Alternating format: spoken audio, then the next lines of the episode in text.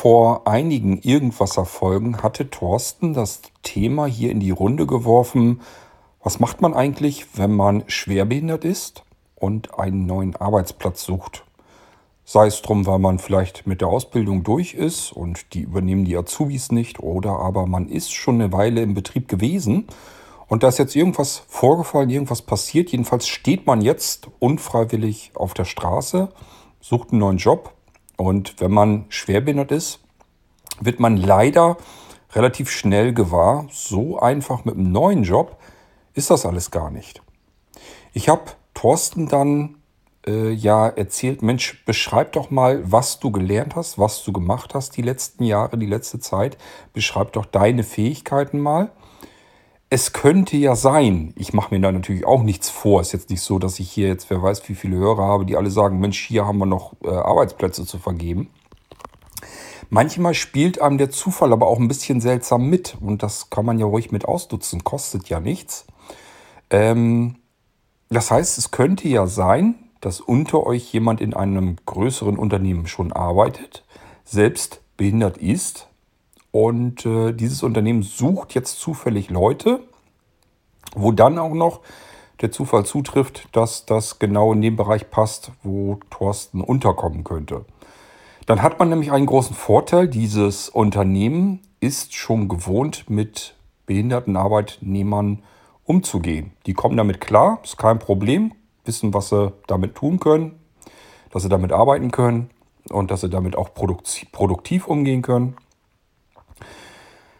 Wahrscheinlich ist es lohnenswerter, sich bei solchen Unternehmen dann zu bewerben, als bei einem Unternehmen, das mit schwerstbehinderten Arbeitnehmern überhaupt noch gar keine Erfahrung hat. Die können sich nämlich meistens gar nicht vorstellen, dass Blinde zu überhaupt irgendetwas zu gebrauchen sind. Das ist ja immer so das Standardproblem, wenn man irgendwo in ein Unternehmen kommt.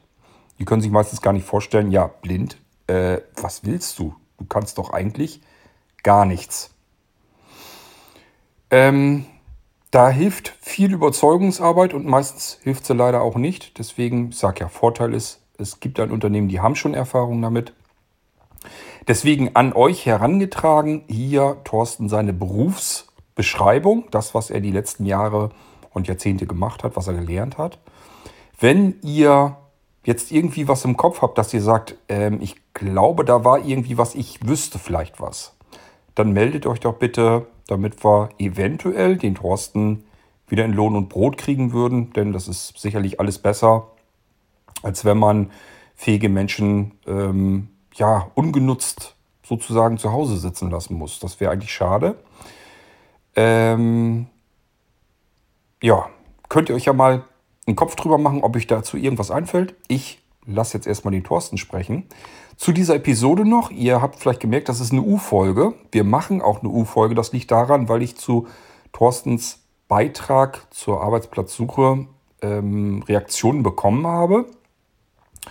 Die spiele ich hiermit dazu, weil es gerade halt um das Thema geht und passt. Und dadurch, dass wir eben so, so, so ein Hin und Her haben zwischen den Leuten, ist das eigentlich eine ganz normale Unterhaltungsfolge. Sie ist aber speziell jetzt nur zum Thema Arbeitsplatzbehinderung. Ähm, dazu machen wir hier die U-Folge. Ich habe noch mehr U-Beiträge, die hauen wir dann in eine separate Folge. So, und jetzt kommt erstmal der Thorsten und erzählt euch, was er eigentlich gelernt hat und die letzte Zeit so gemacht hat.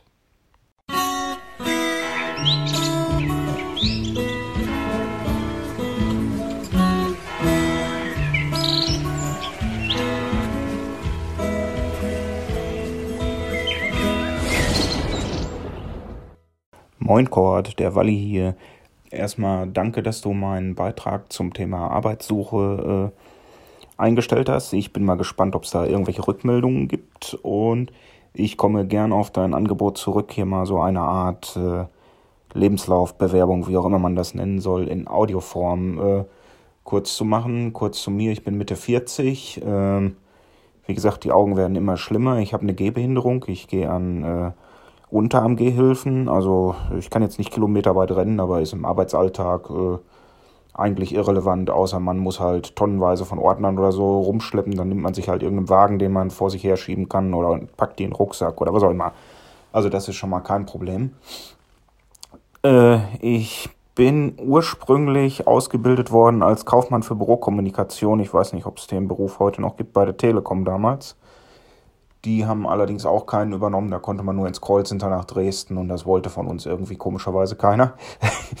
ähm, hab dann 14 Jahre im Automotive-Bereich bei einem großen Zulieferer für die OEMs im Bereich Finanzen Controlling gearbeitet. Äh, Rechnungsprüfung, Fuhrparkmanagement, ein bisschen Vorkalkulation, ein bisschen Kostenstellenrechnung, äh, äh, Projektmanagement, sprich hier überwiegend Projektstunden erfassen, auswerten, äh, teilweise Aufträge äh, überwachen und, und also Kram, was man im Controlling halt macht. Hab das bis 2014 gemacht. Dann wurde die Controlling-Abteilung nach Tschechien verlagert, weil Tschechen können ja alles besser als die Deutschen. Äh, und bin dann ins Sekretariat Betriebsrat gegangen, was mir eigentlich auch mehr liegt. Äh, man hat viele Besprechungen, man schreibt Protokolle, man hat mit den Leuten zu tun und ist halt schöner, als den ganzen Tag nur irgendwelche Zahlen abzutippen. Ähm, wenn ich mir jetzt einen Job basteln könnte, dann wäre es sicher was in einer Richtung, wo man wirklich mit Leuten zu tun hat, also was weiß ich, vielleicht Supportabteilung für, also wirklich gut auskennen tue ich mich halt mit dem ganzen Apple-Kram, mit iOS, mit macOS, mit ja, WatchOS kenne ich mich auch aus, äh, bisschen Unix-Kenntnisse sind da, äh, bisschen Terminal kann ich, äh, ja, das Übliche halt. Ähm, ich bin allerdings regional doch etwas eingeschränkt im Raum Nordrhein-Westfalen, Sauerland hier, weil Haus und familiär äh, bin ich hier halt etwas gebunden. Äh, ideal wäre wirklich irgend so was Supportmäßiges, was man vielleicht sogar als äh, Homeoffice machen könnte. Ich meine, das ist der Traum von allen irgendwie. Das äh, ist jetzt vielleicht nicht so ganz realistisch, aber äh, das wäre schon schön. Und wenn ich gar nichts finde, wie gesagt, dann gibt es halt wirklich immer noch die Möglichkeit von einer Rente und so. Und wenn mir zu langweilig wird, dann, äh, ihr sucht ja bei Blinzeln auch immer neue Support-Leute, dann komme ich vielleicht da noch mit ins Team oder so. Also ich werde hier nicht sitzen und die Wand anstarren oder mich vor Langeweile umbringen. Wenn ich nichts finde, wird sich da schon eine andere Möglichkeit finden. Ich bin hier auch ehrenamtlich schon gut engagiert im Blindenverein und äh, also an Langeweile werde ich auf keinen Fall sterben. Äh, Wäre natürlich schön, wenn man an den einen oder anderen Kontakt auch über den Weg hier knüpfen könnte. Ja, gibt sonst noch was zu mir zu sagen? Ich glaube nicht. Also, ich bin mit äh, diversen Hilfsmitteln auf der Arbeit immer gut klargekommen. Zoom-Text, das heißt jetzt, ist jetzt fusioniert mit Fusion, glaube ich, oder? Ja, irgend so wie auf jeden Fall eine Zoom-Software für Windows. Ich habe eine Kamera, hier so einen Kreuztisch gehabt, wo man sich Dokumente drunter legen und vergrößern kann, die ausgedruckt waren.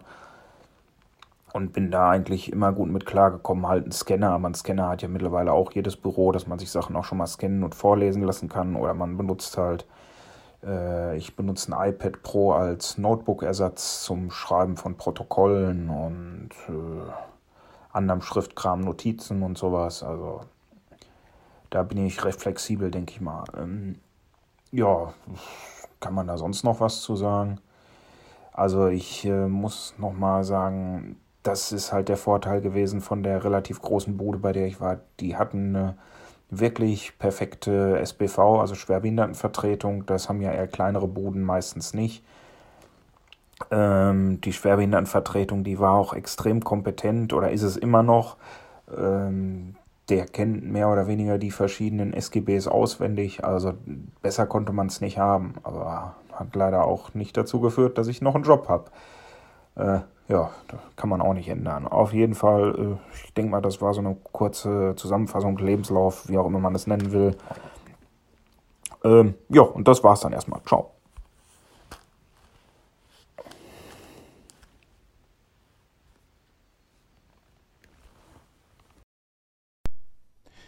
Soweit zu Thorstens Audiolebenslauf. Hätte ich mir so, als ich den Irgendwasser damals angefangen habe, natürlich auch nicht träumen lassen, dass mal vielleicht ein Audiolebenslauf in den Irgendwasser kommt. Ich bin selbst immer wieder überrascht, wohin manchmal so die Kugel wandert hier im Irgendwasser. Ich finde das aber auch total klasse, dass wir hier so vielseitig, so flexibel solche Sachen angehen können. Warum nicht auch mal einen Audiolebenslauf ausprobieren? Ihr wisst jetzt jedenfalls, was der Thorsten gelehrt hat, was er die Zeit über gemacht hat, mit welchen Hilfsmitteln er gut klarkommt und arbeiten kann. Da will ich jetzt auch gar nichts weiter zu kommentieren. Ich habe ja in der vorherigen Folge, als es um dieses Thema ging, schon genug dazu gesagt, auch aus meinen eigenen Erfahrungen und ähm, wie es mir damals so ergangen ist, als ich plötzlich ja, meine Verträge sozusagen nicht verlängert bekam. Ich denke mal, ich kann mittlerweile sagen, ich habe meinen Weg trotzdem gefunden und habe sogar rückblickend, würde ich behaupten, dass es der für mich äh, auf jeden Fall bessere Weg war. Nicht finanziell gesehen. Finanziell hätte ich damals im Rechenzentrum bleiben müssen. Das war ein gutes Auskommen mit dem Einkommen. Ähm, und vor allen Dingen wesentlich weniger zeit- und arbeitsintensiv, um auf mehr Gehalt sozusagen kommen. Aber ich bin nun mal kein Mensch, der ähm, nur nach Geld und so weiter schaut und der sein Leben damit irgendwie mit überdecken will, wie viel man nun verdient und ähm, wie viel Geld man auf dem Konto hat. Das interessiert mich alles nicht. Für mich ist der weitaus höhere Wert, mir erstens meine Zeit einteilen zu können und zweitens ähm, mich kreativ komplett austoben so, zu können. Ich kann mir alles Mögliche durch den Kopf wandern lassen und sagen, das ist jetzt für mich so interessant, das probierst du jetzt einfach mal aus, was da hinten dann dabei rauskommt. Und ähm, das ist für mich eigentlich so, wo ich wirklich sage, da kann ich komplett drin aufgehen. Und da ist mir ehrlich gesagt scheißegal, ob ich damit nun, ja, am Hunger Tuch nage ich nun wahrlich auch nicht. Ähm, ich verdiene jetzt aber auch nicht großartig so viel Geld wie ein normaler Angestellter, ähm, der ein vernünftiges, anständiges Gehalt kriegt. Das habe ich nicht, das macht aber auch nichts. Ich komme mit dem, was ich habe, wunderbar klar. Ich muss mir keine Sorgen machen und das heißt für mich eigentlich, das ist der pure Luxus, wenn man sich keine Sorgen machen muss. Dann ist man eigentlich zufrieden im Leben. Alles andere ist totaler Stuss, hat viel mit Neid und so weiter zu tun. Und äh, das habe ich nicht. Ich habe kein, nicht das Gefühl, ich habe viele Menschen um mich herum, die haben von allem sehr viel mehr. Die können sich alles Mögliche kaufen, alles Mögliche leisten. Ähm, das ist mir relativ schnuppe. Ich gönne ihnen das, finde das gut, dass die das so haben und dass die sich das gönnen können. Für mich ist das ähm, nicht das, was mein Lebensziel ist. Das erfüllt mich nicht. Für mich ist erfüllend, ich habe eine Idee im Kopf, die kann ich ausprobieren. Das ist für mich das, was ich total geil finde. Ähm, das heißt, ich habe meinen Weg soweit gefunden und ich hoffe für Thorsten, dass er auch seinen Weg findet.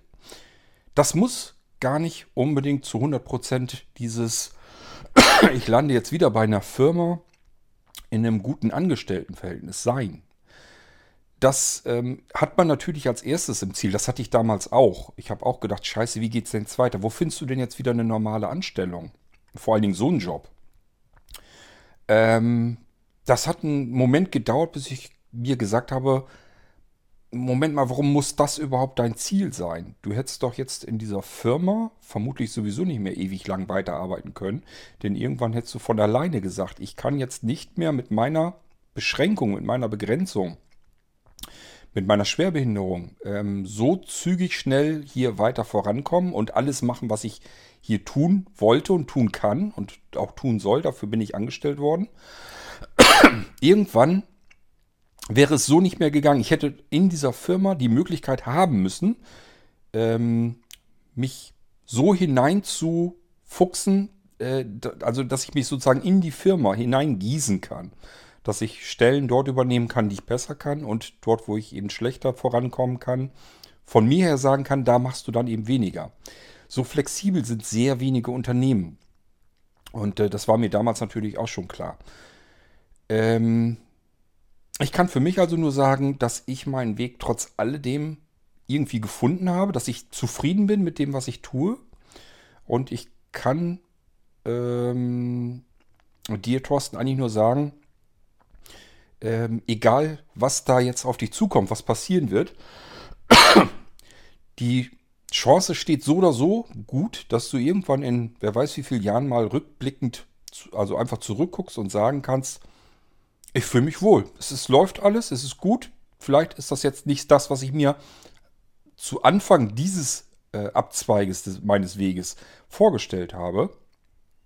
Es verlief komplett anders, aber es ist in Ordnung. Und das ist das, was ich dir wünsche. Ich wünsche dir also gar nicht mal so unbedingt, dass du jetzt den tollen Bombenjob irgendwo in einem Angestelltenverhältnis. Klar, wenn das jetzt gerade so zufällig trifft, wäre das vielleicht das Beste, was dir im Moment passieren kann. Wenn das aber nicht passiert, dann geh davon aus, da passiert irgendetwas, wo du rückwirkend sagen kannst, ich habe aber das Beste draus gemacht und ich fühle mich wohl damit. Also nicht so den Kopf hängen lassen. Wenn das jetzt nicht so klappt, wie das jetzt erst den Anschein hat, dass es am besten wäre, gut möglich, dass sich das hinterher ganz anders herausstellt. So ist es bei mir jedenfalls auch passiert. Ich war damals auch komplett im Eimer, ähm, als ich meinen Job dort verloren habe. Ähm, und das hat auch eine Weile gedauert, da habe ich dran zu knabbern gehabt, aber es ging dann halt irgendwann wieder weiter und rückblickend kann ich nur sagen, gut, dass es so war, wie es war. Aber das sieht man zu dem jeweiligen Zeitpunkt eben nicht und das ist eben das, was ich dir damit nur nochmal mitteilen wollte. So, wir haben auf äh, dieses Thema schon Reaktionen bekommen und die wollte ich hier in diese Folge eben mit reinnehmen. Wir machen ja, wie gesagt, eine U-Folge dazu, aber speziell um dieses Thema. Und ähm, ich schaue mal eben, was ich als ersten Audiobeitrag hier reinhole. Und hier ist der Hören zu dem Thema äh, blinde Arbeitssuche in Klammern IB 100, na, 923b. Also bei dem Fall von Thorsten, wenn er in der IT arbeiten will, wäre erstmal äh, wichtig zu wissen, ob der überhaupt eine BDG mal in Klammern blindentechnische Grundausbildung gemacht hat weil so wie er das in seinem Audiobeitrag gesagt hatte, ist er ja kein Geburtsblinder, sondern wurde erst seit kurzem blind. Und das würde ja dann bedeuten, dass er wahrscheinlich möglicherweise überhaupt keine Kenntnisse über die Breilschrift, wenn man Punktschrift hat. Und wenn man in der IT arbeiten will, dann ist es sicherlich sinnvoll, Kenntnisse äh, zur Punktschrift zu haben und auch mit den Screenreadern in Klammern JAWS umgehen zu können. Und sowas lernt man halt eben in einer sogenannten blindentechnischen Grundausbildung, die in der Regel äh, zwölf Monate dauert. Das wäre wichtig zu wissen, das zu klären, weil ansonsten wäre eine äh, Beschäftigung äh, in der IT äh, für den Thorsten sicherlich nicht gerade sinnvoll, wenn diese Voraussetzungen nicht gegeben werden. Gruß, Jochen. Ja, Jochen, ähm, ich weiß, was du meinst. Es ist auch gut gemeint. Aber ich halte es trotzdem für viel zu steif, für viel zu starr. Du gehst da aus deiner Perspektive dran. Ähm, es geht ja schon damit los, blind ist nicht gleich blind. Warum soll Thorsten, mir geht das übrigens genauso, warum soll Thorsten mit einer Breilzeile arbeiten, mit Punktschrift, wenn er so viel Sehrest hat, dass er viel schneller mit dem, was er noch sieht, arbeiten kann, als äh, sich mühsam mit der Breitzeile abzugeben.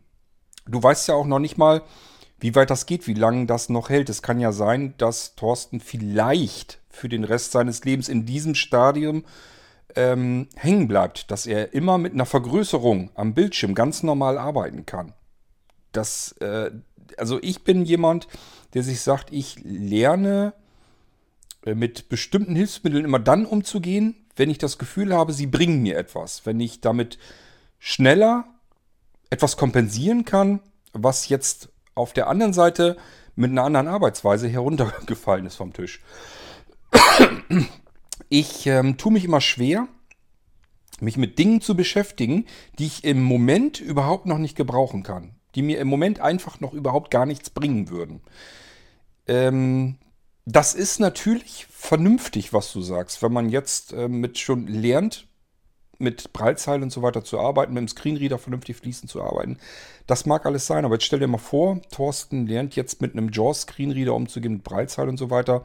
Schlecht kann das nie verkehrt sein, das mag sicherlich stimmen. Jetzt kommt er aber in eine Firma, äh, die sagt, ja, prima, wir arbeiten übrigens mit äh, Apple Macintosh. Ähm, da nützt ihm die ganze JAWS-Ausbildung eigentlich relativ herzhaft wenig. Da müsste er eigentlich mit den Hilfsmitteln von macOS umgehen können. so wie ich Thorsten kenne, kann er das schon. Die Breitzeile würde ihm da natürlich auch helfen, klar. Aber du setzt dich eben freiwillig nicht wirklich an etwas heran, was du in dem Moment noch nicht als Vorteil für dich empfindest. Das ist für dich dann erstmal nur eine zusätzliche Last, die du dir antust. Das wird dann später natürlich, dreht sich das ganze Ding nochmal, wenn der Sehrest dann weiter verschwindet und man kann Breilschrift und man kann mit der Breilzeile am Rechner arbeiten, wird es dann natürlich zum Vorteil. Sehe ich auch so. Ist, wie gesagt, mir geht das ganz genauso. Ich persönlich habe für mich entschieden, entschlossen, ich möchte keine Punktschrift lernen, ich möchte mich nicht mit Breilzahlen abgeben.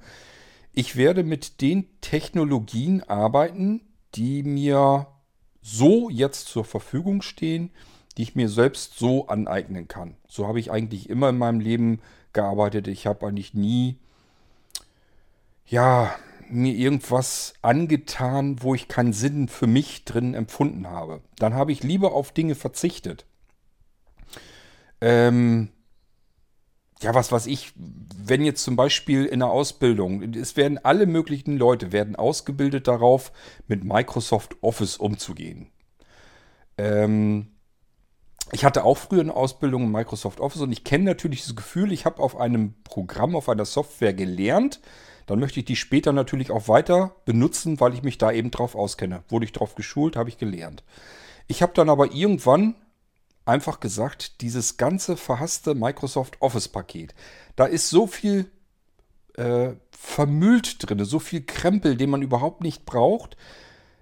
Ich mag es einfach lieber mit einer einfacheren Software zu arbeiten, die mit kleineren Dateien arbeitet und so weiter, dass ich irgendwann gesagt habe, ich brauche Microsoft Office mittlerweile eigentlich nur noch dafür, um PDFs zu erzeugen, wenn ich eine Rechnung schreiben muss, die man ausdrucken möchte, weil man sie zum Beispiel beim Finanzamt abgeben möchte. Dann muss ich demjenigen natürlich eine PDF-Rechnung machen und dafür hole ich das eben drüber mal schnell in ein Word-Dokument, hau das auf den PDF-Drucker und mache dann eine PDF-Rechnung draus. Und das war's. Das ist der einzige Grund, warum ich überhaupt noch ein Office bei mir drauf habe auf dem Rechner und wenn ich das Office überhaupt mal anschubse. Und alles andere mache ich mit Software, die ich zum einen Teil als besser empfinde, Fremdsoftware, und zum anderen Teil mir angepasst habe mit Software, die ich selber entwickelt habe, für mich. Und mit diesem Gespann kann ich viel flexibler, viel besser arbeiten als mit jedem Office-Produkt. Bevor ich dran gehe und mir irgendwas, irgendein Kalkulationsprogramm oder ein Lagerbestandsprogramm, eine Auftragsverwaltung oder irgendwas nochmal mit Excel zusammenschuster, würde ich zehnmal besser dran sein, wenn ich mich vor meine Entwicklersoftware setze und mir das selber programmiere, so wie ich der Meinung bin, dass es am flexibelsten, am schnellsten und am besten funktioniert. Komme ich immer viel besser mit klar und viel besser mit weiter. Das ist aber nur so, so, so, ein, so ein, wenn auch schlechtes Beispiel. Also ich sage halt immer, man kann das nicht über einen Kamm scheren. Ähm, dem Paragraph und Blabla, was du da jetzt alles genannt hast, ich möchte mit dir wetten, die meisten privatwirtschaftlichen Unternehmen haben von dem Scheiß überhaupt gar keine Ahnung. Die haben noch nie was von gehört und das interessiert die auch gar nicht. Ein privatwirtschaftliches Unternehmen, eine kleine stinknormale Bude, die interessiert nicht, ob du jetzt in irgendeinem Ding, äh, irgendeine Schulung oder so weiter hattest, sondern da musst du einfach nur zeigen, dass du das, wofür die dich gebrauchen können, kannst. Und zwar in einer angemessenen Zeit, dass du das vernünftig schnell zuverlässig sauber erledigen kannst. Wie du da hinkommst zum Ziel. Das müssen die überhaupt nicht wissen und auch nicht entscheiden. Das interessiert die im Zweifelsfall überhaupt nicht. Ähm, die interessiert eigentlich die Arbeitsleistung und deine Sozialkompetenz vielleicht noch, dass du dich in die Gruppe mit eingliedern kannst, dass du in einem Team arbeiten kannst. Dass du nicht ständig mit anderen Leuten aneckst. Was nützt das, wenn du perfekt die Breilzeile beherrschst bist aber ein alter Stiesel, der sich eigentlich mit jedem Zoft, äh, der um ihn herum ist im Team, weil er mit dem einfach nicht zusammenarbeiten kann mit den Leuten. Dann kann dieses Unternehmen mit dir im Zweifelsfall überhaupt nichts anfangen, obwohl du der Perfektionist auf der Breilzeile bist, der Virtuose. Das hat allein damit einfach nichts zu tun. Jeder Mensch ist anders und es gibt vor allen Dingen nicht den Blinden. Der eine arbeitet nun mal mit einer Vergrößerungssoftware, ist damit viel schneller, als er mit Breilzeile je sein kann. Und der nächste ist vielleicht schon geburtsblind, hat dieses ähm, Ich arbeite sehend nie gehabt. Und der hat sein ganzes Leben mit Breilschrift, mit Punktschrift gearbeitet. Und ich weiß das natürlich, dass Leute mit einer Breilzeile, wenn die dann auch noch extrem flott auf der Tastatur sind, viel schneller arbeiten können als die meisten Sehenden im Büro. Das können sich Sehende gar nicht vorstellen, dass das auch sein möglich ist. Äh, also aus einer sehenden Perspektive hast du immer den Gedanken im Kopf, na, der ist ja behindert, der ist sehbehindert, der ist blind. Da musst du jetzt Rücksicht drauf nehmen, der kann ja gar nicht so schnell arbeiten, wie jetzt sein sehender Kollege im Büro nebenan. Dass das natürlich überhaupt nicht so sein muss und oft auch nicht ist, das können die sich nicht vorstellen. Aber das ist das, was ich meine. Das musst du denen beweisen. Es kann nämlich gut sein, dass ähm, Thorsten jetzt verschiedene Dinge kann, die andere nicht können, die jetzt dieses Jahr in dieser berufstechnischen Grundausbildung, hast du es, glaube ich, genannt, drinne waren. Das heißt ja nicht, dass du jetzt zwölf Monate weißt, wie du mit dem Screenreader und mit der Breitzeile umgehst. Heißt noch überhaupt kein Stück, dass du für das Unternehmen deswegen jetzt die beste Wahl bist. Kein bisschen. Ähm, da gehört so viel anderes dazu, zu dem Berufsbild, äh, zu dir mit deiner Behinderung. Wie kommst du damit klar? Wie kompensierst du deine eigene Behinderung eigentlich?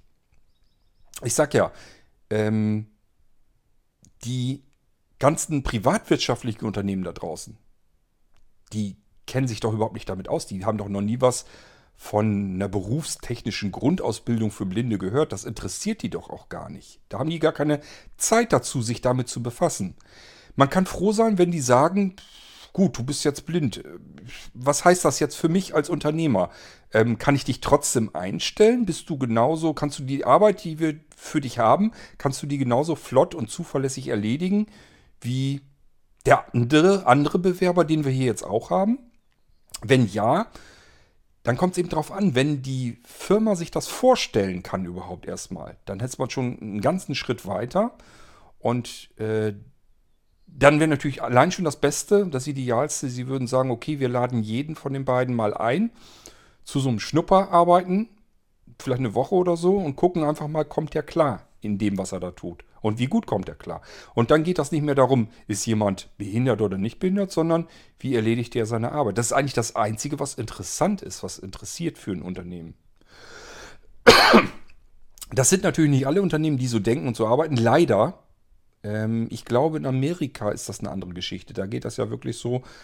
Ähm, da sagen sich die Unternehmen ja oftmals, interessiert uns nicht die Bohne, woher du kommst, was du vorher gemacht hast. Uns interessiert hier nur, was du leisten kannst für unser Unternehmen. Wie kreativ du bist, was du für uns tun kannst, wie du dich auf unsere Umsatzzahlen auswirkst. Es spielt auch fast keine Rolle, was du an Gehaltsforderungen hast. Du musst nur das Geld, was du selbst verdienen willst, musst du am besten doppelt und dreifach wieder hereinbringen. Dann ist mir das egal, was du an Kohle haben willst. So würde ich übrigens auch arbeiten. Ich habe euch ja an anderer Stelle schon mal erzählt, dass ich eine ganze Weile immer wieder am Überlegen war, schaffe ich Arbeitsplätze, ja oder nein? Will ich das machen? Gebe ich mich damit ab oder nicht?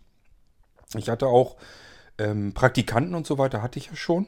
Und ich habe aber nie diesen Schritt dann noch gemacht, ähm, noch Arbeitsplätze einzurichten für andere. Ähm, weil mir das einfach zu viel Aufwand ist. Zu umständlich, zu viel Verantwortung, zu viel Aufwand. Ähm, ich ziehe den Hut vor den Kleinunternehmern, die das machen. Äh, gar keine Frage. Ich habe mir gesagt, das tust du dir nicht mehr an. Wenn dem aber so wäre und äh, jemand käme her und würde sagen, ja, was kann ich denn jetzt, was kriege ich denn bei dir an Gehalt? Dann würde ich sagen, du bekommst von mir das Gehalt, was du haben möchtest, wenn du mir das Doppelte deines Gehaltes an Umsatz hereinbringst. Ähm, dann haben wir das Thema nämlich gleich ganz schnell vom Tisch. Dann weiß er nämlich, okay, ich kann hier zwar viel verdienen, muss aber auch noch mehr hereinholen, damit ich mich selbst hier überhaupt legitimieren kann. Denn das haben wir in Deutschland nämlich nicht. Da ist es so, ähm, man handelt ein Gehalt aus und wenn der Arbeitnehmer dieses Gehalt gar nicht hereinbekommt, gar nicht hereinholt, weil er eine faule Socke ist oder weil er zu doof ist oder was auch immer, ähm, dann bezahle ich sozusagen noch drauf, damit ich seinen Arbeitsplatz hier unterhalten kann. Und äh, da bin ich nie der Typ für gewesen. Ich habe immer gesagt, jemand, wenn jemand arbeitet in einem Unternehmen, muss er zusehen, dass er das Geld, was er da verdient, dass er das auch wert ist einfach. Und wenn er das nicht ist, dann gehört er eigentlich nicht in ein kleines Unternehmen, sondern dann gehört er in ein großes Unternehmen, wo das letzten Endes dann wieder nicht so schlimm ist. Da kann das kompensiert werden. Bei kleinen Unternehmen, die mit Mannschaften von 10, 20, 30 Menschen arbeiten, funktioniert das so nicht. Ähm, wenn man da ein, zwei Leute dazwischen hat, die man sozusagen mit aushalten muss, dann kann das für so ein Kleinunternehmen eben sehr schnell auch gefährlich werden. Deswegen bin ich da immer ganz schnell dabei und sage, okay, äh, derjenige bringt die Leistung gar nicht, die Arbeitsleistung nicht, der bringt das Geld einfach gar nicht herein. Tut uns leid, wir können dich so nicht halten. Das schaffen wir nicht. Wir gehen sonst in die Gefahr hinein, dass wir insgesamt ein Problem bekommen. Und deswegen müssen wir uns dann davon trennen. Solche Leute kommen dann besser in öffentlichen Behörden unter, wo sie, wo es einfach keine Rolle spielt. Das ist ein, da kommt staatliches Geld rein da ist auch genug Geld vorhanden und dann ist das auch, spielt das keine Rolle, ob jemand ein bisschen langsamer vorankommt oder ein bisschen schneller. Je größer die Firma ist, desto weniger spielt das dann noch eine Rolle. Ähm, ja, das ähm, das, was ich da nochmal so zu sagen wollte, dass das einfach so pauschal, wie du das jetzt darstellst, ähm, Jochen, überhaupt gar kein Stück funktionieren kann. Das ist wahrscheinlich aufgrund deiner Erfahrungen in dem Bereich, in dem du tätig bist und so weiter, da passte das jetzt ganz genau so und deswegen würdest du das auch so weiter vorschlagen.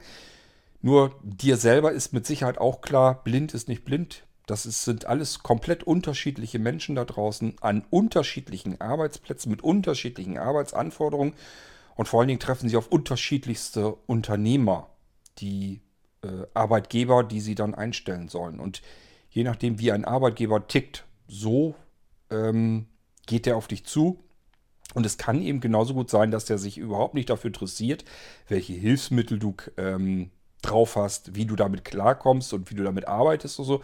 Im Zweifelsfall interessiert ihn das nicht, sondern ihn interessiert nur, er hat einen Arbeitsplatz für dich und dieser Arbeitsplatz hat verschiedene diverse Anforderungen, die nennt er dir. Und wenn du die hinbekommst, wie du das machst, ist dein Bier. Wenn du die hinbekommst, vernünftig, zuverlässig, schnell, flott, sauber, ordentlich, ist alles super. Dann ist das überhaupt kein Thema.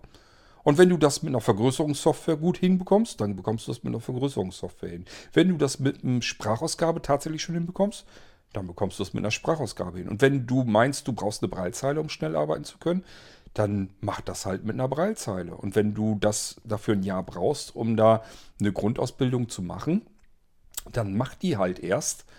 Ähm, aber das ist dein Ding. Wie du, was du brauchst, um arbeiten zu können, das ist immer deine Sache, dein Ding. Und ähm, dass sich die Arbeitgeber dafür interessieren, das hat man eigentlich mehr so im öffentlichen Bereich, in Behörden und in Großunternehmen.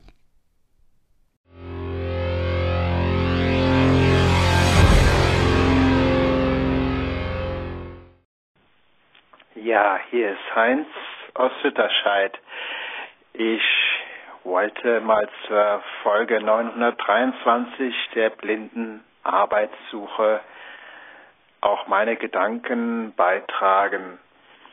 Ich selbst war in zwei Privatfirmen, also in der Privatwirtschaft beschäftigt und habe leider auch dort negative Erfahrungen gemacht, eigentlich drei, dass in der Privatwirtschaft auf Blinde bzw. Behinderte doch nicht die Rücksicht genommen wird, beziehungsweise wie auch das andersherum ausgeführt wird, die Förderung völlig hinten runterfällt. Es war eine Zeit, äh, in der in den 80er Jahren, als mein Arbeitsleben begann, es ja auch noch nicht diese technischen Hilfsmittel in dieser Art auch gab. Ich war damals sehbehindert mit 40 oder 30 Prozent auf dem letzten Auge, bekam dann aber zusätzlich dann ein Glaukom auch noch auf diesem letzten Auge und äh, habe dann bis 2006 zur Netzhautablösung dann gearbeitet, das aber nicht mehr so richtig hingehauen hat. Und das Problem für Behinderte in der Privatwirtschaft ist generell, dass diese Fürsorgestrukturen nicht da, sei es in kleinen Firmen, dass es überhaupt einen Betriebsrat gibt äh, oder gar eine Schwerbehindertenvertretung. Das ist dann doch im öffentlichen Sektor äh, und in großen Firmen dann doch der Fall. Also da gibt es eben halt den Personalrat und dann auch die Schwerbehindertenvertretung. Äh, zudem ist dann eben halt auch der Kündigungsschutz dort äh, viel besser. Auch wenn ich irgendwie Dödelkram mache, äh, ist meine wirtschaftliche Existenz doch aber dort bei weitem besser gesichert. Und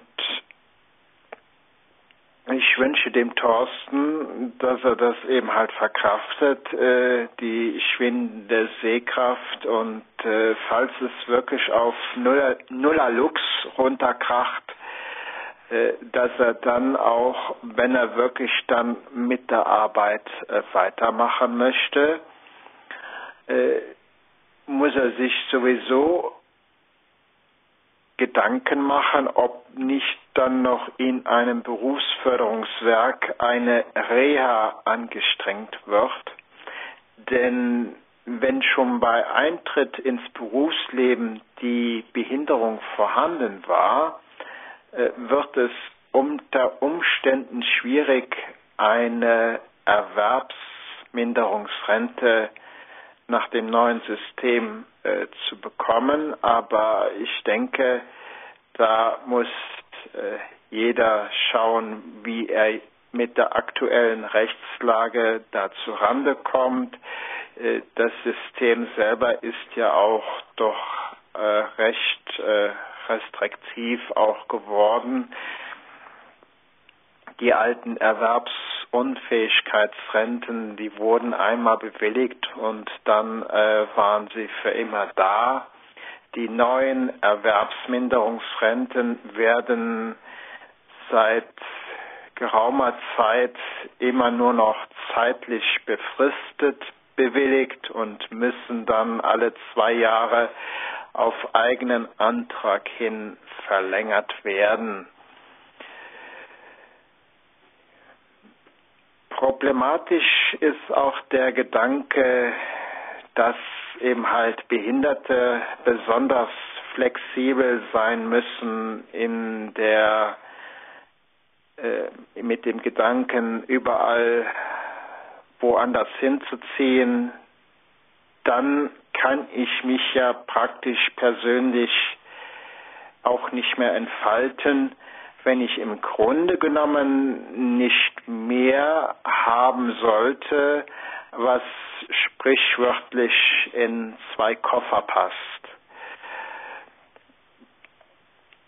Also diese ständige Bereitschaft, äh, woanders hinzuziehen, das ist ja schon für Sehende ein Problem. Es heißt ja nicht umsonst dreimal, umgez dreimal umgezogen ist wie einmal abgebrannt.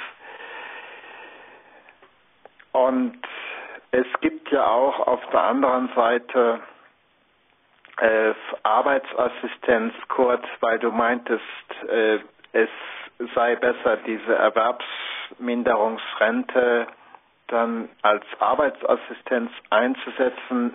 Das gibt es, äh, diese Arbeitsassistenz wird aus den Töpfen bezahlt, äh, aus denen eben halt die Arbeitgeber einzahlen, die nicht die Schwerbehindertenpflichtquote von ähm, 6 Prozent, ich weiß es jetzt nicht genau, erfüllen.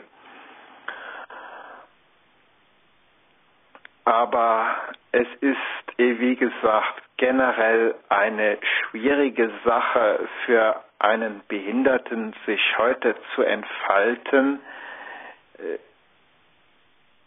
es war in den 1950er bis 19, Mitte der 1970er Jahre gut möglich, dass Blinde sagen konnten, ich werde eben halt Industriehandwerker oder Klavierstimmer oder Leute, die in Marburg äh, studiert haben.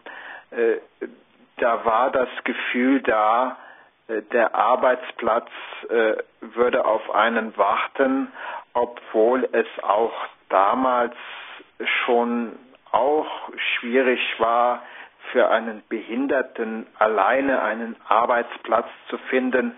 Also da haben die Mitarbeiter der Arbeitsämter dann auch doch Klinken geputzt für die Leute und sind dementsprechend auch in Betrieben vorstellig geworden, um überhaupt die Leute dort reingedrückt zu bekommen, reinzuschieben. Und was wir als Behinderte generell mal nicht vergessen dürfen, selbst wenn der Personalchef oder der Chef einer Firma gerne gewillt ist, Behinderte einzustellen, muss er sich immer noch fragen, ob die Mitarbeiter das auch dann, denen das genehm ist, also ob sie dann nicht eventuell das Gefühl haben, einen dann durchschleppen zu müssen. Also da ist das ist heute schon eine diffizile Sache, denn in Zeiten des Schönheitswahns ähm, siehst du heute praktisch kaum Leute, die wirklich noch mit äh, stärkeren Brillengläsern rumlaufen. Eher wird diese Sehbehinderung auch gerne durch Kontaktlinsen kaschiert. Also der Drang, eine Behinderung zu unterdrücken, der ist heute beinahe noch stärker als jetzt so nach dem Krieg, als eben halt gesagt wurde, die haben für Volk und Vaterland eben halt doch dann gelitten und dann eben halt die entsprechenden Blessuren davongetragen. Das war bei den äh, Kriegsbehinderten und Kriegsversehrten war die Einstellung anders gewesen als damals auch schon bei den Zivilbehinderten. So, das waren jetzt meine Gedanken zu der Sache und ich schicke mal viele Grüße in die Runde und sah dann mal Tschüss von Heinz aus Sütterscheid. Ja, ähm, hallo Heinz und erstmal schönen Dank für den schönen langen Audiobeitrag. Ähm, ja, du kannst deine Gedanken genauso ausgiebig schweifen lassen, wie ich das auch immer hinkriege. Ich mag das ganz gerne. Mir macht das nichts aus. Da kommen dann verschiedene Themen ins Spiel, verschiedene Gedanken ins Spiel. Das ist auch Sinn der Sache, dass man einfach mal irgendwo ansetzt und lässt einfach die Gedanken drumherum spielen. Dann schweifen die so ein bisschen aus und dann kommen andere, rutschen andere Themen mit rein. Das ist, ich finde das mal durchaus interessant. Es ist nicht jedermanns Sache. Ähm, ich persönlich komme da eigentlich sehr gut mit klar.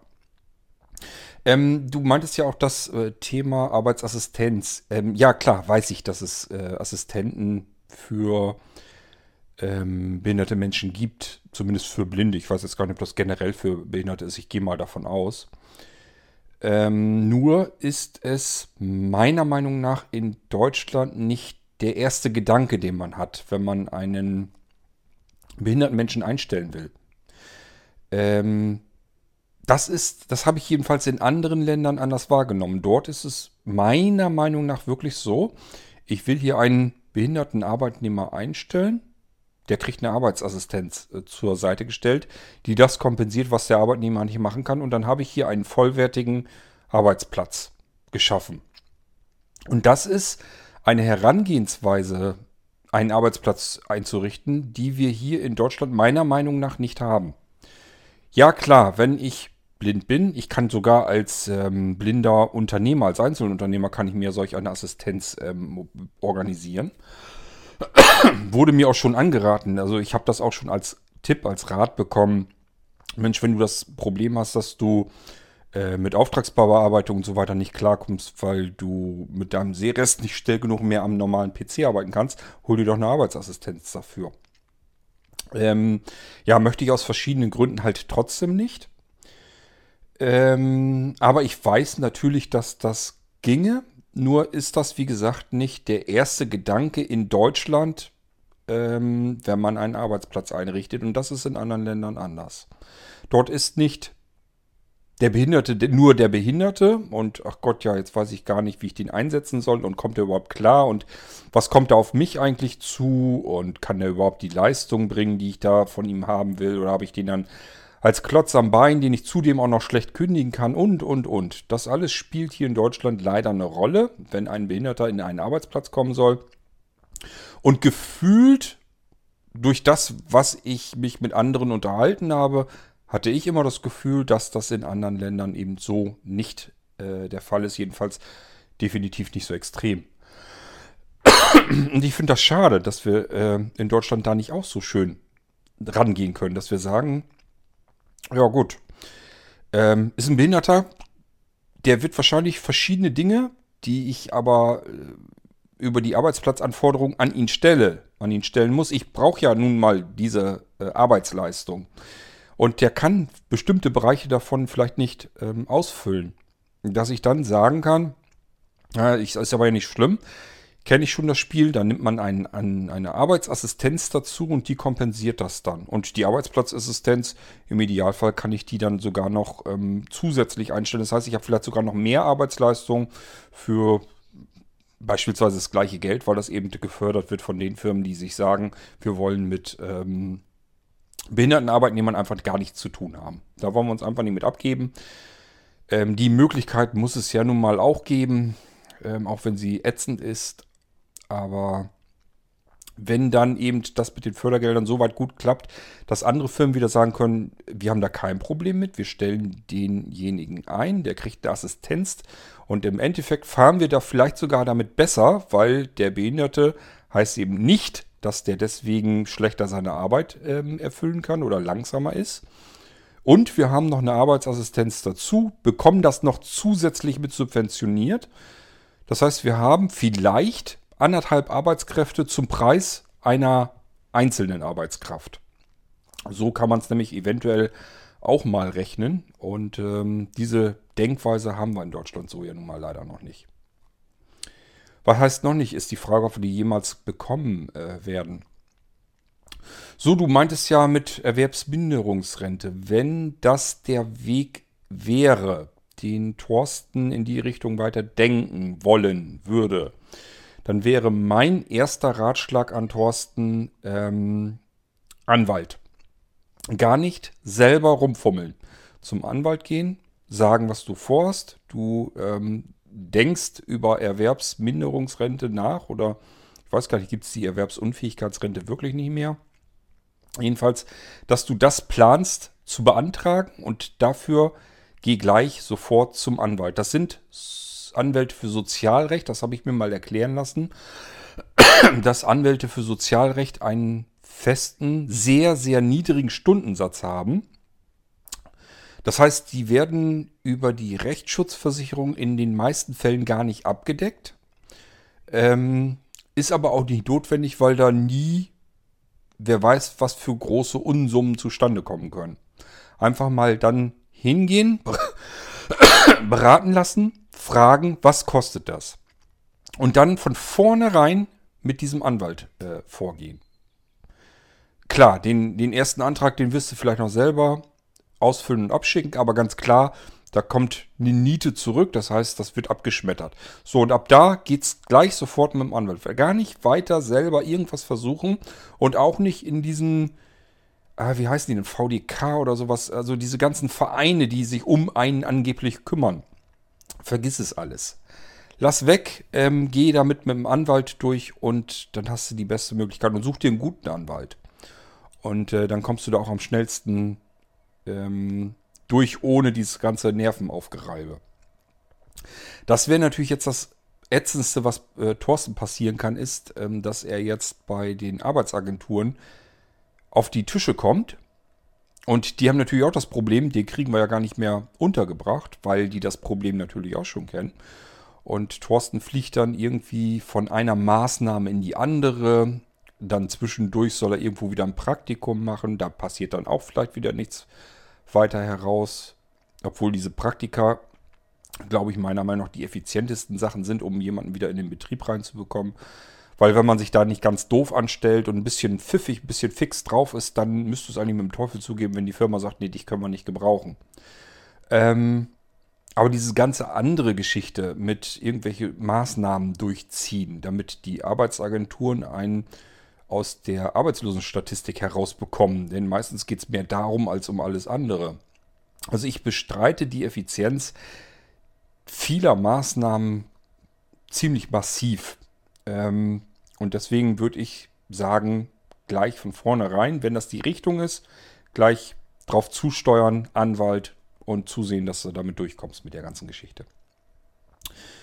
Mit der ähm, Erwerbsminderungsrente, also ich bin da nicht auf dem Laufenden, da scheint Heinz jetzt ähm, ein bisschen aktueller zu sein. Wenn das wirklich so ist, mh, mm, dass man da irgendwelche ärztlichen Gutachten oder so braucht.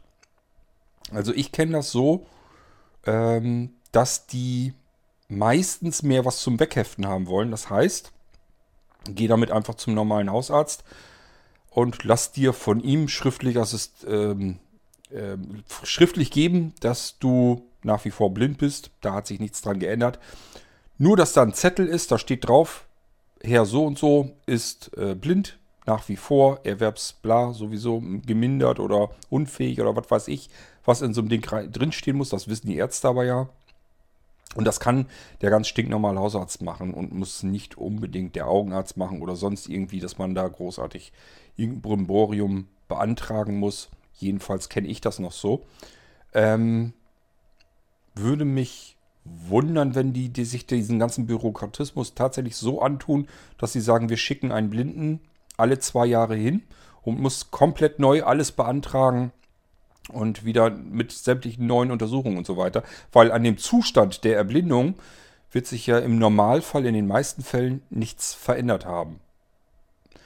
Ähm, deswegen kann ich mir das schwer vorstellen, dass die sich das wirklich antun, einen da erstens alle zwei Jahre durchzujagen und zweitens auch selbst natürlich sich diesen Arbeitsaufwand dann anzutun. Aber gut, ich sage ja, ich bin da nicht 100% auf dem Laufenden. Möglich ist das natürlich schon.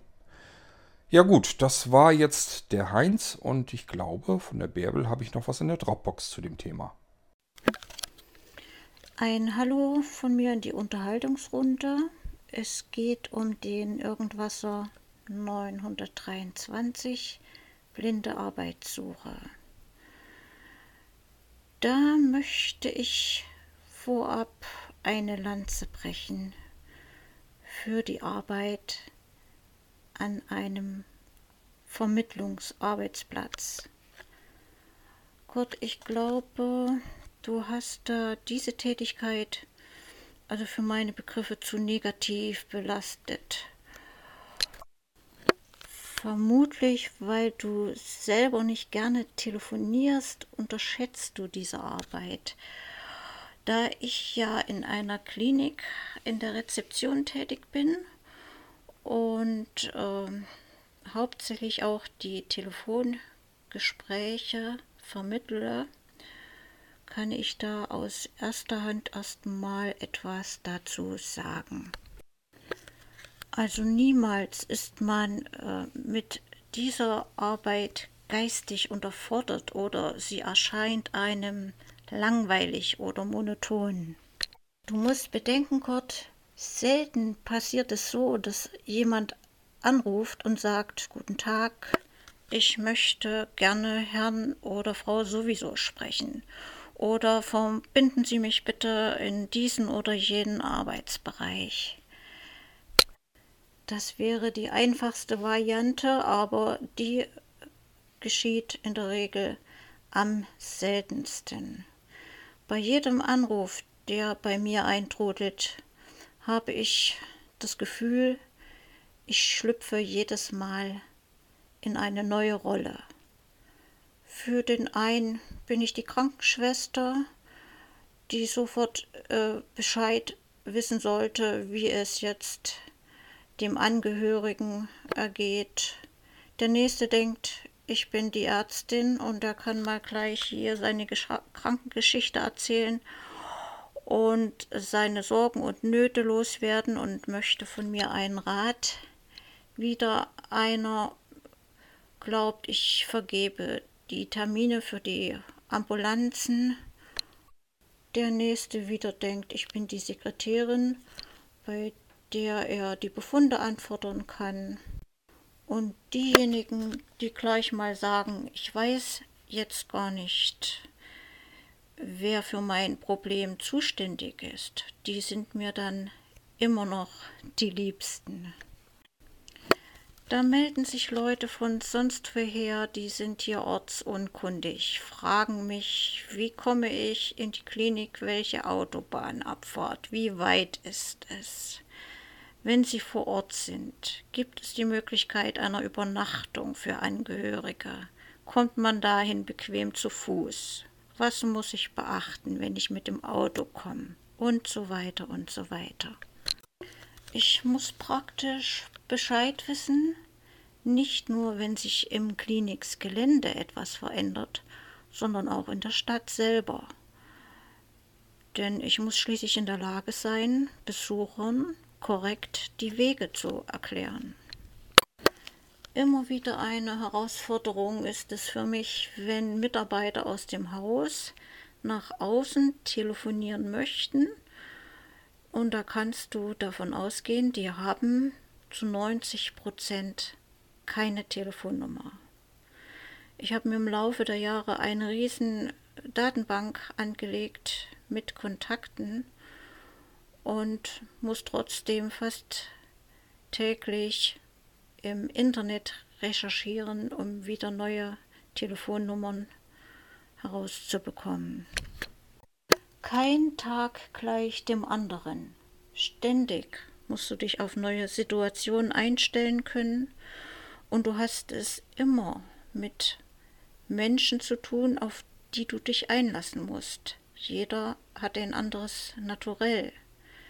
Die einen sind freundlich und höflich, die nächsten völlig desorientiert oder hilfesuchend. Und das geht bis zu ja sehr unhöflich oder beleidigend. Und immer muss man sich auf diese Menschen einlassen können. Wenn du deine Arbeit ordentlich machen möchtest, musst du die internen Abläufe deiner Firma wenigstens im groben verstehen. Ich denke mal, dass in anderen Einrichtungen wie Justizzentren oder großen Behörden die Arbeit in der Vermittlungsstelle ebenso anspruchsvoll sein wird. Vor Jahren habe ich mal einen Telefonisten kennengelernt, der in München beim Bayerischen Rundfunk angestellt war. Mit denen habe ich über seine Arbeit gesprochen, fand ich total interessant.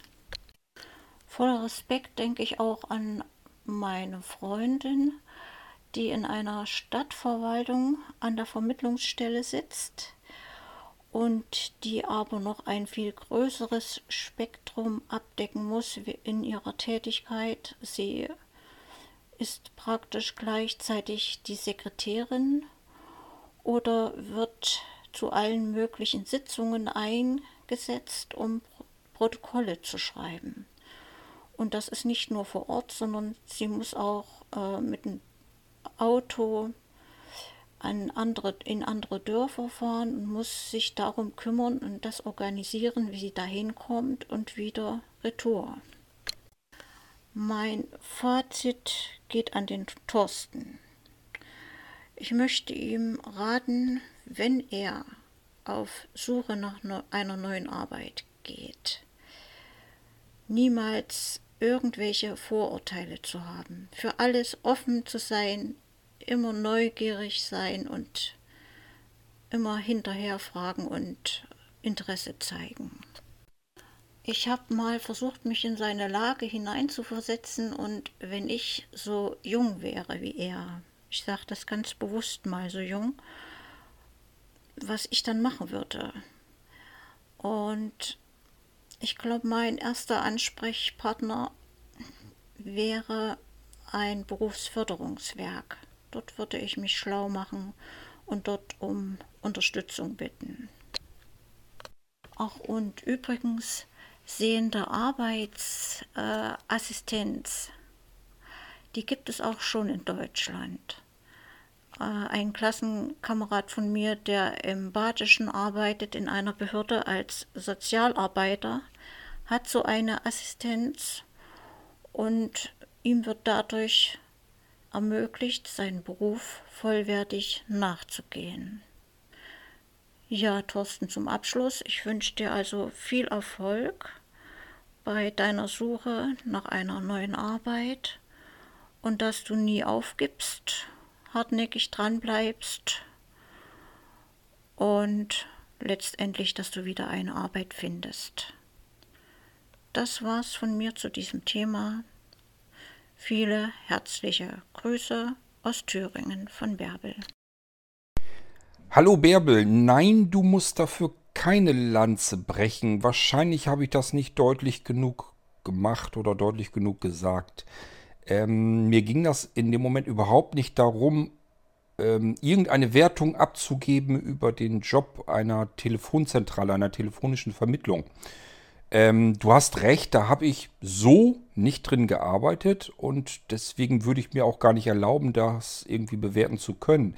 Nur, ich wusste ja so ein bisschen, in, aus welcher Richtung ähm, der Thorsten kommt und um den geht es ja im Moment gerade aktuell. Ähm, und er würde in solch einer telefonischen Zentrale meiner Ansicht nach sehr wahrscheinlich versauern. Ähm, mir würde es auch so gehen, du sagst zu Recht, du telefonierst ja nicht gern. Das ist ein Teil dessen, warum ich das mir ganz furchtbar für mich persönlich vorstelle. Ähm, für mich ähm, steckt da nicht genug, ah, wie soll ich das sagen, ähm, unterschiedlichste Aufgabenbereiche drin. Ja, du hast jedes Mal mit einem anderen Menschen zu tun und du hast jedes Mal mit anderen Themen und so weiter zu tun. Aber ähm,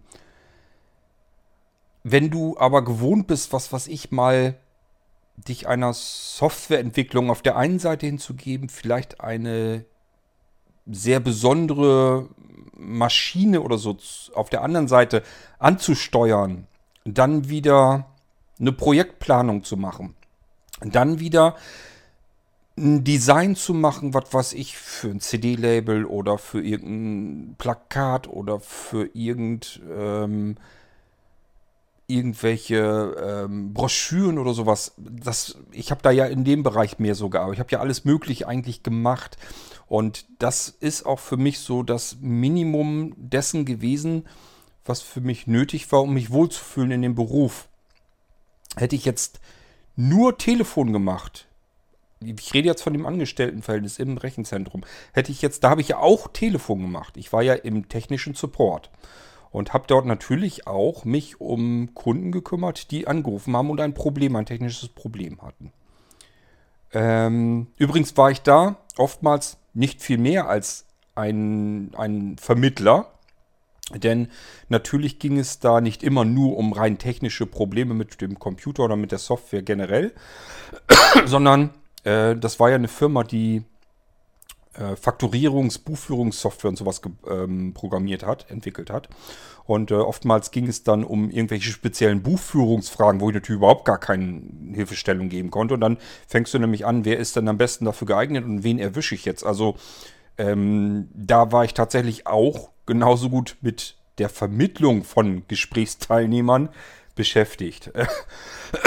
Aber wie gesagt, auch natürlich viel, dass äh, technische Anfragen und so weiter kommen.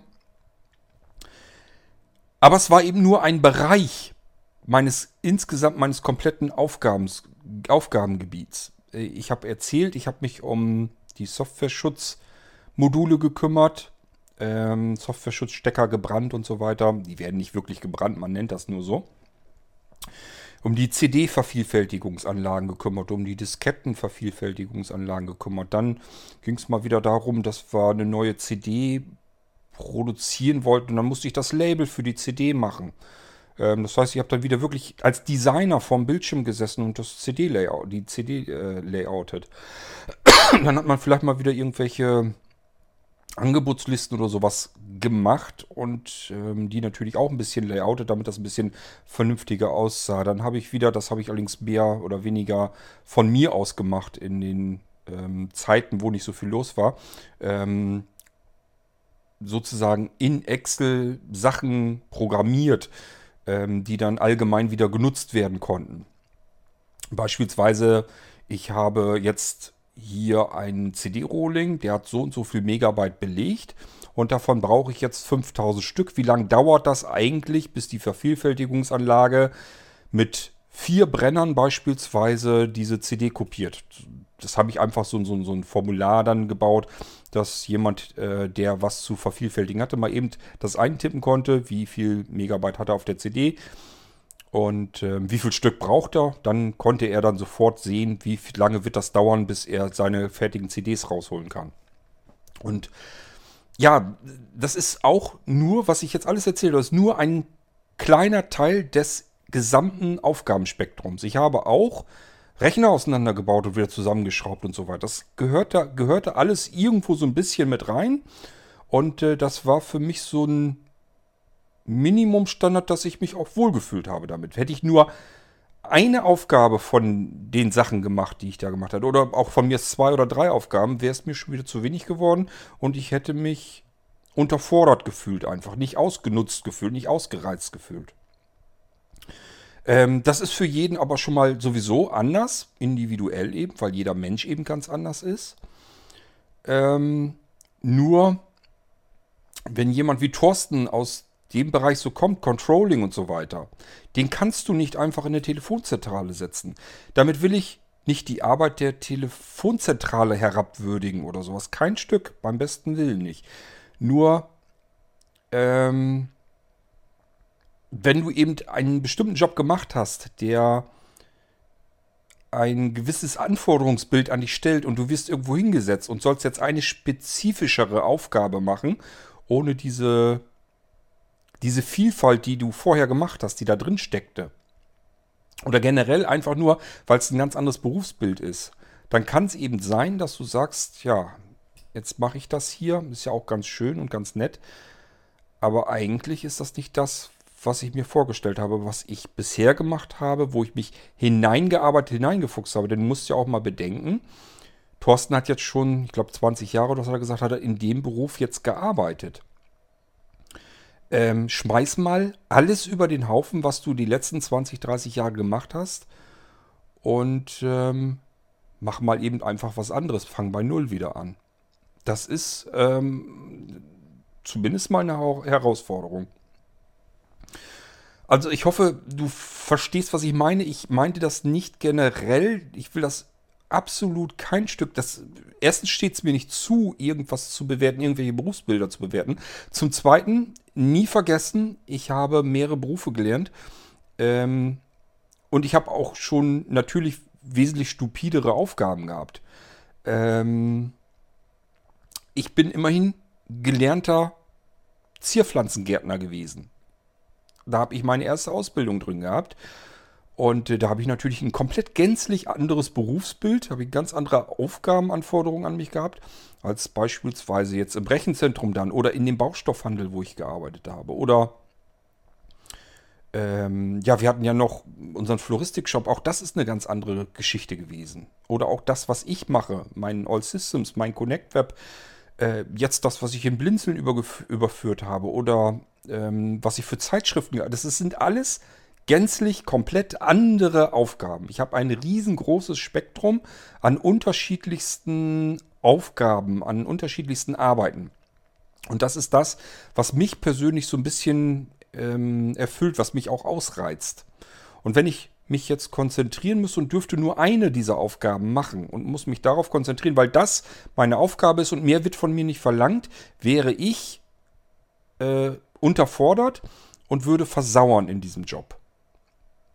Ich hoffe, dass das ein bisschen deutlicher geworden ist, wie ich das meine. Und ich gehe einfach davon aus, dass das bei Thorsten vielleicht so ähnlich ist. Vielleicht täusche ich mich auch total und er sagt, Mensch, wenn ihr irgendwo in der Telefonzentrale unterkäme, super, alles klar, prima, nehme ich den Job.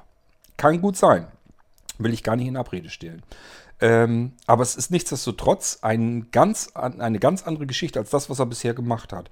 Nun hat er aber ja schon in dieser Episode hier schon gesagt, dass er durchaus gerne mit verschiedenen Menschen und so weiter zu tun hat. Das kann also gut sein, dass das vielleicht sogar genau das Richtige wäre, dass er sagt, Telefon, gut, vermitteln ist eine Sache, aber wenn ich vielleicht sogar was am Telefon schon helfen kann, wenn ich derjenige bin, der angerufen werden will, damit ich weiterhelfen kann, dann habe ich eigentlich genau den Job, den ich brauche, den ich haben möchte. Also sind ja nun mal auch un völlig unterschiedlich die Anforderungen. Auch Telefonzentrale ist, denke ich mal, sicherlich nicht einfach nur Telefonzentrale. Der Job ist in dem einen Unternehmen wahrscheinlich genauso wie überall anders halt auch, in jedem anderen Beruf auch, ein ganz anderer Job als der im nächsten Unternehmen. Ja, das nochmal dazu. Also, da bräuchtest du gar keine Lanze zu brechen, ähm, um Gottes Willen.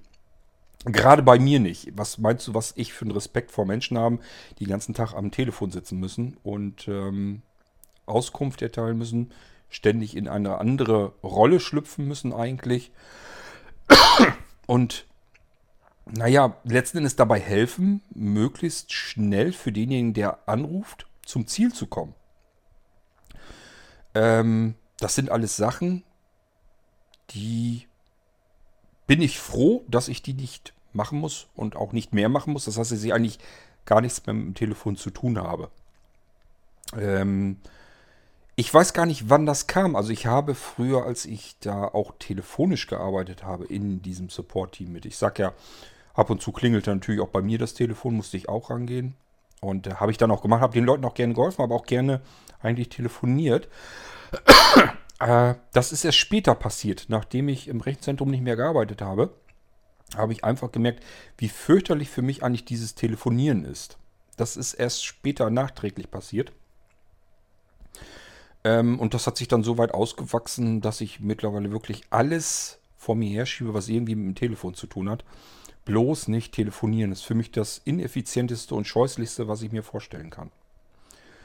Ähm, bin so heilfroh, dass es äh, so wie WhatsApp und sowas gibt, dass die Leute mich erreichen können. Ich kann die auch zurück erreichen, kann denen das sagen. Aber jetzt kann ich mir den Zeitpunkt aussuchen, wann es passt. Und ich muss auch keine Termine mit denjenigen festmachen. Und ich kann mich so kurz fassen, wie ich gerade Zeit habe, wie es gerade passt. Oder eben auch ausschweifend lang antworten, wenn ich gerade die Zeit dafür habe. Also ich kann das komplett wieder so anpassen, wie ich es brauche. Und das geht jetzt durch dieses zeitversetzte Telefonieren. Telefonieren, so will ich es mal nennen. Also da bin ich heilfroh drum, dass es diese Möglichkeit gibt. Dieses 1 zu 1 Telefonieren finde ich tatsächlich ganz, ganz scheußlich. Da hast du vollkommen recht.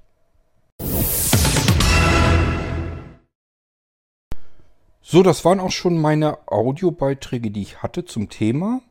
Wir konnten also hiermit eine spezielle Unterhaltungsfolge machen. Ich hoffe, es hat euch gefallen. Ich denke mal schon, dass das ein interessantes und spannendes Thema durchaus ist. Und ich könnte mir auch vorstellen, dass da vielleicht auch noch was nachkommt. Ähm, lasst euch nicht bremsen, immer her damit. Wir können gerne weitere Folgen hierzu machen zum Thema. Es soll daran nicht liegen. Wir haben alle Zeit und allen Platz der Welt, die wir hier im Irgendwasser gebrauchen können dafür. An euch, die sich am Thema schon beteiligt haben, Meinen herzlichen Dank dafür und ähm, ich würde mal sagen, die restlichen Audiobeiträge nehme ich dann für eine wahrscheinlich dann kleinere Unterhaltungsfolge, die dann wieder allgemeiner gehalten ist. Und bis dahin wünsche ich euch alles Gute. Bis dann. Macht's gut. Tschüss, sagt euer König Kort.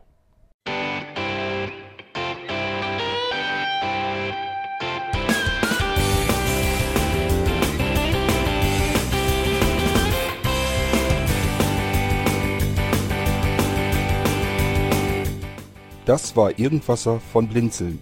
Wenn du uns kontaktieren möchtest, dann kannst du das gerne tun per E-Mail an podcast.blinzeln.org oder über unser Kontaktformular www.blinzeln.org. Blinzeln schreibt man in unserem Fall immer mit einem D in der Mitte. Wenn du möchtest, kannst du uns sehr gerne auch einen Audiobeitrag auf unseren Podcast Anrufbeantworter sprechen. Der hat in Deutschland die Telefonnummer 05165 439 461. Und wenn du uns aus dem Ausland anrufen möchtest, dann ersetze einfach die erste 0 gegen die 0049 für Deutschland. Wir bedanken uns für dein Interesse und freuen uns schon darauf, wenn du auch beim nächsten Mal wieder mit dabei bist.